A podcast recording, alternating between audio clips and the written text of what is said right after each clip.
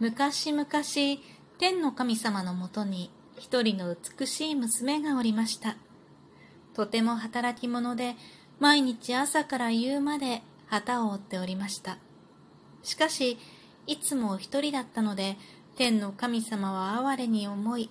これまた働き者の男を見つけて結婚させることにしました。二人は一目見た時からお互いを愛しく思い、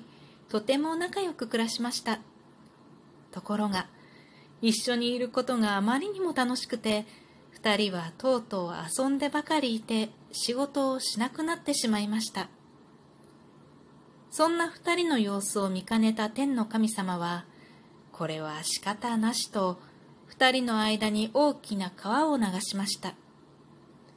離れ離れになった二人は、再び仕事に就きますが、毎日毎日泣いて暮らしました。かわいそうに。そう思った天の神様は、二人にこう言いました。年に一度だけ川の水を引き、お前たちを合わせてやろう。こうして二人は一年に一度、7月7日の七夕の日にだけ会うことができるようになったのです。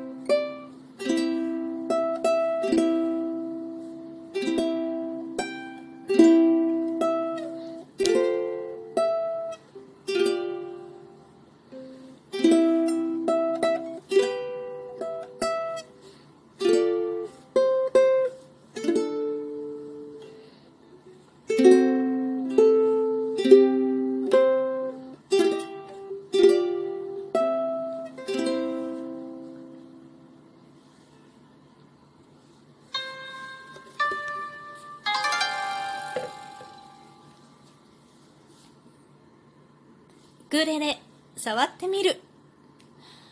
はい。ギリギリ七夕、もしかしたら間に合わないかもしれないけれども、とりあえず収録する。七夕のね、歌を、七夕様というね、笹の葉サラサラっていうやつね、があると思うんだけれども、それを練習してみました。久しぶりのウクレレ、指が痛すぎるっていう感じで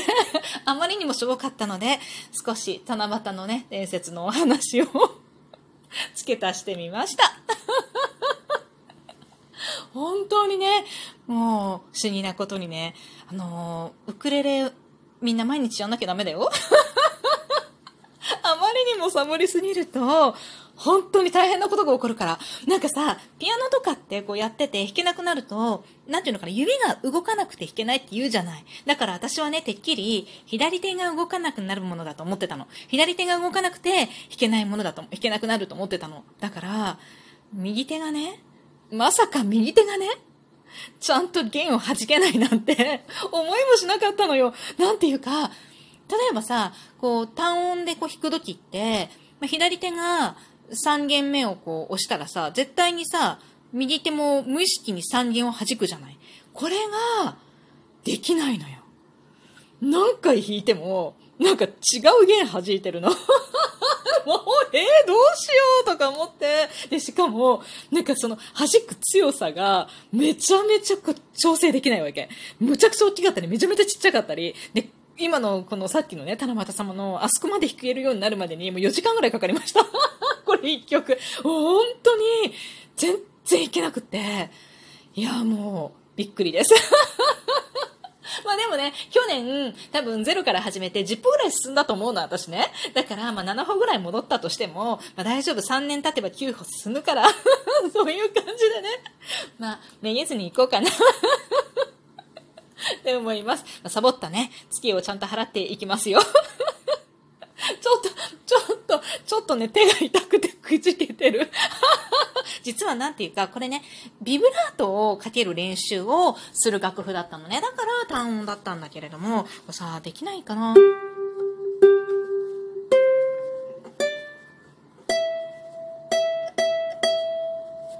かかってる？ないかもしれないんだけど、このビブラートをかける練習をするためにね、できてる楽譜だからすごい簡単にできてるわけよ。で、すっごい練習したんだけど、全然ダメだった。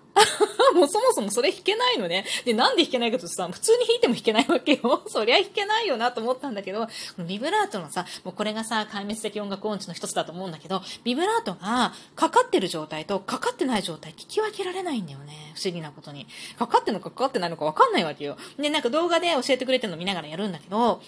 なんか、わかんないみたいな。なんか自分でやってても、かかってるかかかってないかわかんないの。もう終わってるよね。で、最初のタンタンタンタンのそのサーサーの歯ね、あ、もう違う、音違うらしいけど、あんまり気にしないでね。で、その笹の歯のところも、すごい、自分としてはものすごく言われたように指を動かしてるつもりなんだけど、かかってたりかかってなかったりするそうです。なんね、かかってるかかかってないか自分で判断できないんだからこれ練習できないよねと思いながら、まあそんなことはもういいとして、まあの、まあ少しずつね、また練習していこうと思っています。さて、七夕伝説。これもともと中国のね、まあ伝説なんだけれども、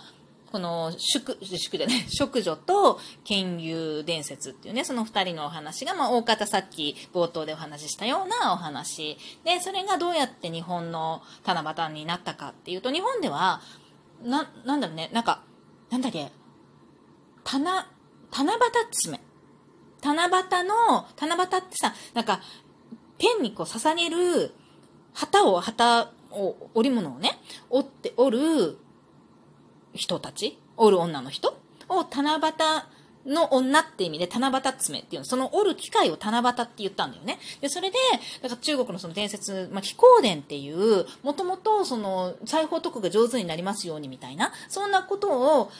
なんていうのかな、五五色の五色の短冊ってこう2番の歌詞であるじゃない？あれ、五色の短冊ってことなんだけど、その、5色の糸を、こうな、なんか流すのかななんか川に流すのなんかちょっとその辺よくわかんないんだけど、なんかして、で、その裁縫上手を、上手になるように、女の人がね、なるように、こう祈願したみたいな祈りを捧げた、まあ、行事だったっぽいのよ。で、それが、で、そのうちにこう習字とかいろんなこともあって、まあ、いろんなことが上手に習字とか、その女の人のやることだよね。そういうことが上手になりますように、みたいな感じの行事だったらしいの。で、それが日本の七夕爪っていう七夕の女だから、七夕、七夕の、なんだろう、旗を折って天に捧げるための旗を折る、そういう行事と合体して、なんか七石の、だから七石の節句、五節句の一つとして、あの、奈良、奈良時代だったかな飛行伝の伝説がこう日本に入ってきたら確か奈良時代だったと思うんだけれども、七石の節句という形で、庶民の間に、こう、庶民の間にもこう広まってたらしいんだよね。で、それがその七夕爪のその旗、旗織り機の七夕っていう名前と、七石、七石の節句のその七石七夕ね、なな今で言う七夕っていう字ね。そこに音を当て、音っていうか、音じゃないね。えっと、日本のその七夕っていう言葉を当てて、音を当てて、で、七石って書いて、七夕って読むようになったそうですよ。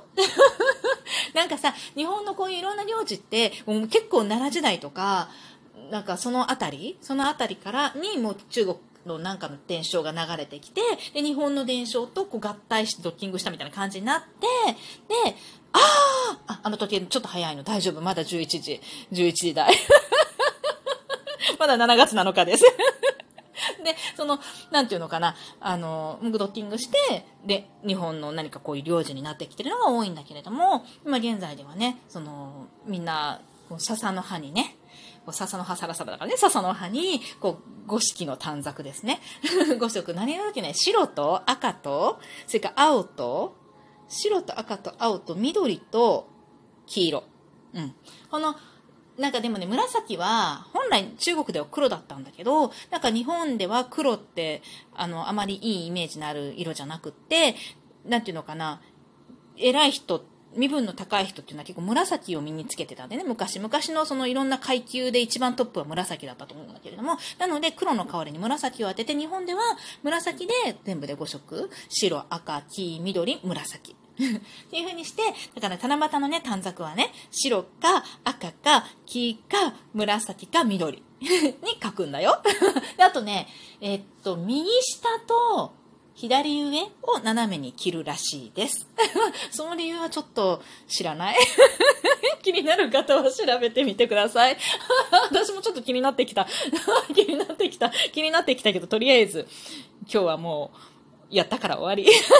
今日はね、七夕だったっていうの、七夕っていうのを覚えてたんだけれども、なかなかね、七夕の、なんていうのかな、いろんな、飾りをね、今年やることが全然できなくって、で、長男がさ、夜、自分の短冊パッて作って。水色だったんだけど、で、タコ糸で釣ってきたから。で、七夕とかって言って。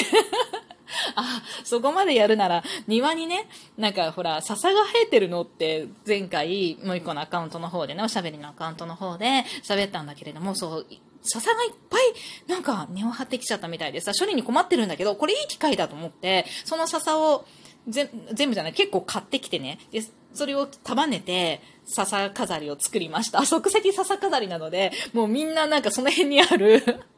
5色の色の紙を切って タコ糸で結んで、笹の葉にも無理やり繋いだみたいな感じでで、どうやって折るんだったっけとか言ってもう忘れつつさ、もう変な風になったりしながら、ちょっとだけ飾りをね、一つ二つ作って、とりあえず、とりあえず一瞬だけ、こう、もう子供が持って飾ったみたいな感じね笹飾り作りました。すっごいしょぼいその笹飾りを、これの、この番組のね、サムネイルにしておきます。いいのよ。楽しければ。もうそ、なんか30分ぐらいで七夕気分をね、みんなで味わえたので、まあよかったかなと思っています。最後まで聞いていただきありがとうございました。またね。